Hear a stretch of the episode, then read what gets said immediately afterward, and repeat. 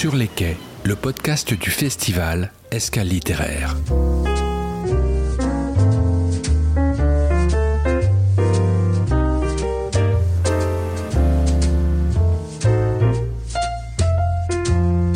Le 18 septembre 2022, le jour du festival Escale littéraire, organisé à Jars-sur-Mer par la communauté de communes Vendée Grand Littoral, des auteurs et des éditeurs se sont succédés au micro de Sur les quais, notre podcast posé sur une des tables du bar Le Clémenceau. Pour cet épisode, retrouvons deux éditeurs, Isabelle Bauer pour Beurre Salé et Albert de Pétigny qui nous parle de Pour Penser. Pour Penser, c'est une maison qui est née il y a maintenant 20 ans, puisqu'elle est née en 2002, euh, au départ autour de projets d'une autrice qui est ma sœur, Aline. Et ce projet-là s'est euh, agrandi, s'est développé. Aujourd'hui, c'est euh, un peu plus de 80 auteurs, autrices, illustrateurs, illustratrices, 150 livres à peu près édités.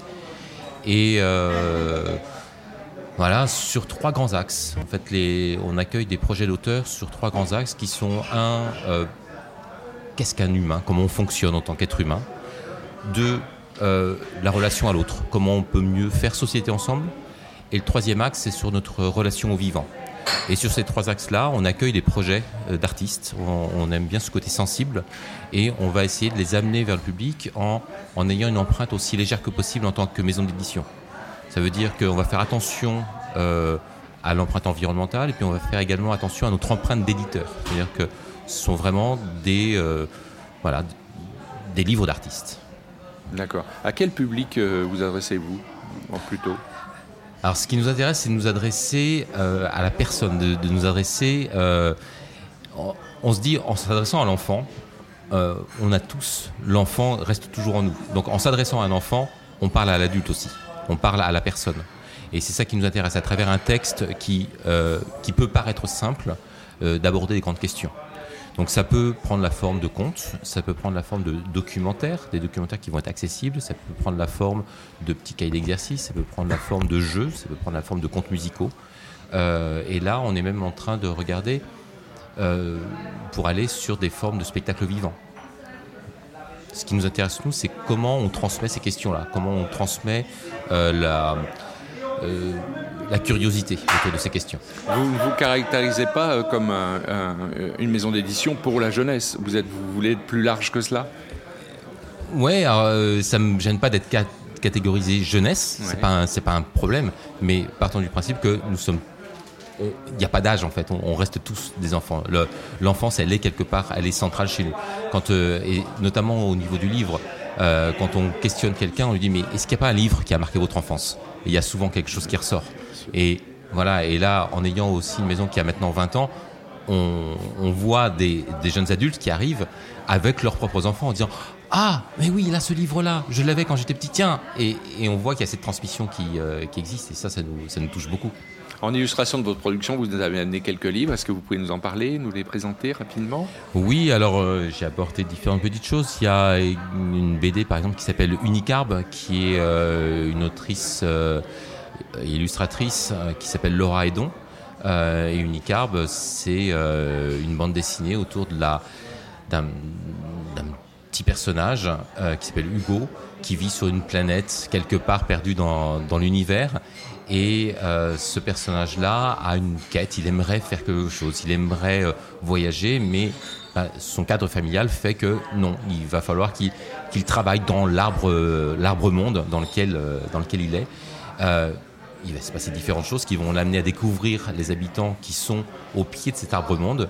Et, et donc là, on va avoir le rapport à l'autre. Et tout ça aussi sous couvert de euh, quelle relation euh, ces personnages-là ont avec cet arbre-monde. Isabelle Bauer. Oui. Donc vous, vous représentez une autre maison d'édition qui s'appelle Beurre Salé. Oui. Voilà.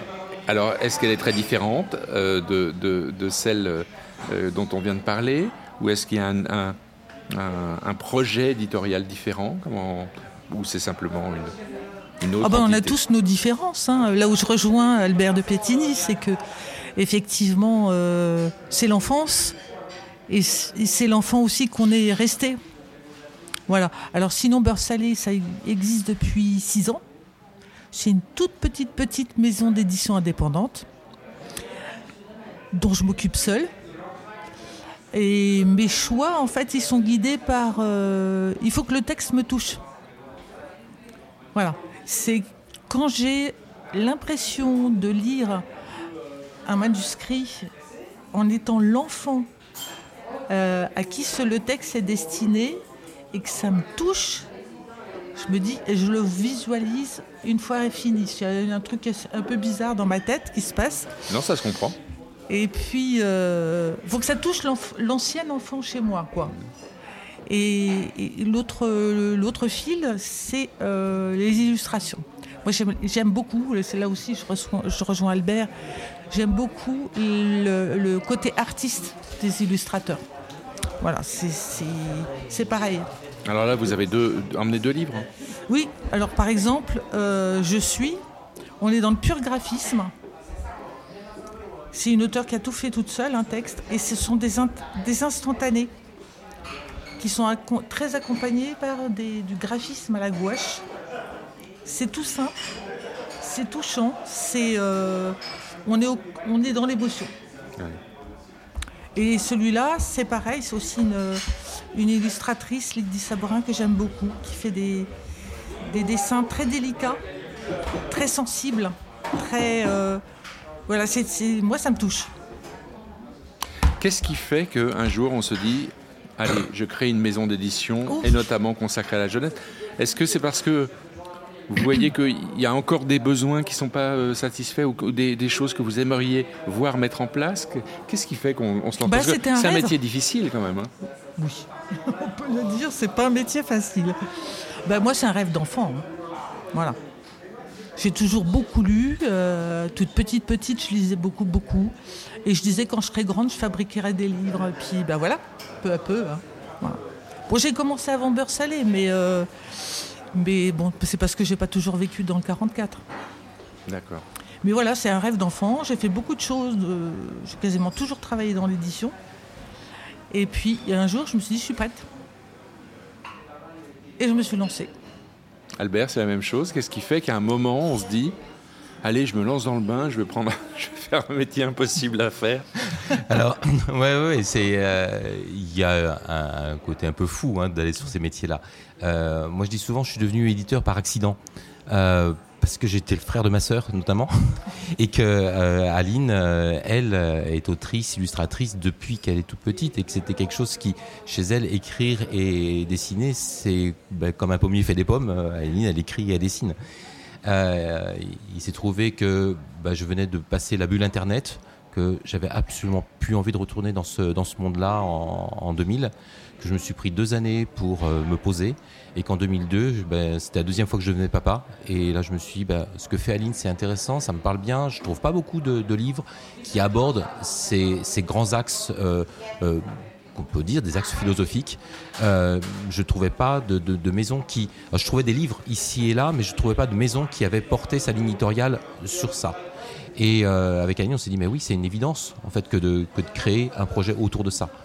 Alors, 20 ans après, ben, il y a d'autres projets qui naissent et puis ça, semble presque, oui, naturel d'avoir une maison d'édition jeunesse autour de ces axes-là. En 2000-2002, c'était moins l'évidence. Donc euh, c'est vraiment né, oui, d'un, ben, de l'observation d'un manque et puis de, de, se dire, en tant que parent, ben, on aimerait bien que ça existe. Et aujourd'hui, ben, cette maison qu'on a fait naître, on est en train de la transformer en, en coopérative pour justement que ce projet-là puisse continuer au-delà de, qui nous sommes. Et voilà, donc là, c'est une nouvelle aventure qui naît 20 euh, ans après euh, la naissance. Est-ce que le, métier de. Enfin, l'édition jeunesse est un métier à part entière dans, les, dans le monde de l'édition? Isabelle bah, Moi, j'aurais tendance à dire oui, parce que forcément, si j'enfonce une porte ouverte, mais on ne s'adresse pas au même public. Et en même temps, il n'y a pas tant de frontières que ça entre le monde de la jeunesse et le monde adulte. Hein. C'est ce qu'on disait tout à l'heure, c'est que c'est pour eux.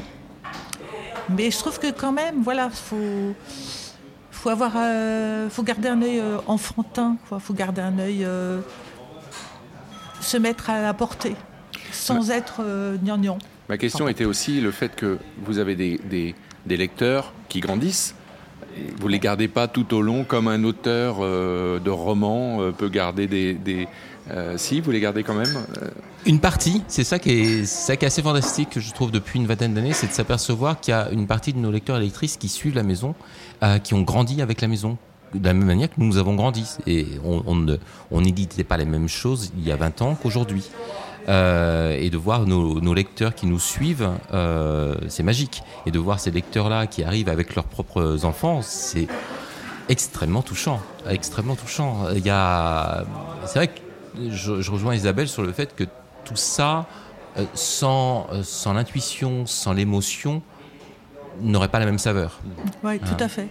Et puis, j'ajouterais autre chose, c'est que on s'en rend compte, je sais pas toi, mais euh, moi je me suis souvent rendu compte sur les salons qu'il y a des adultes qui s'achètent pour eux et il y en a beaucoup plus qu'on ne le croit. Et ça, je trouve ça super. Il n'y a pas de honte à rester enfant ben non. Oh, non, au contraire, au contraire. C'est ce qui vous porte dans votre métier. Ben oui. C'est Aussi. garder l'aspect enfant.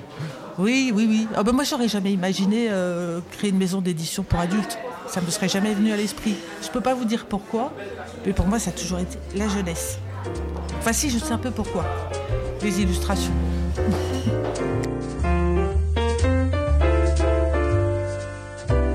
Je vous rappelle que vous pouvez fouiller toute l'année dans les épisodes du podcast pour retrouver ses auteurs et ses éditeurs. Une bonne manière de patienter jusqu'à la prochaine édition.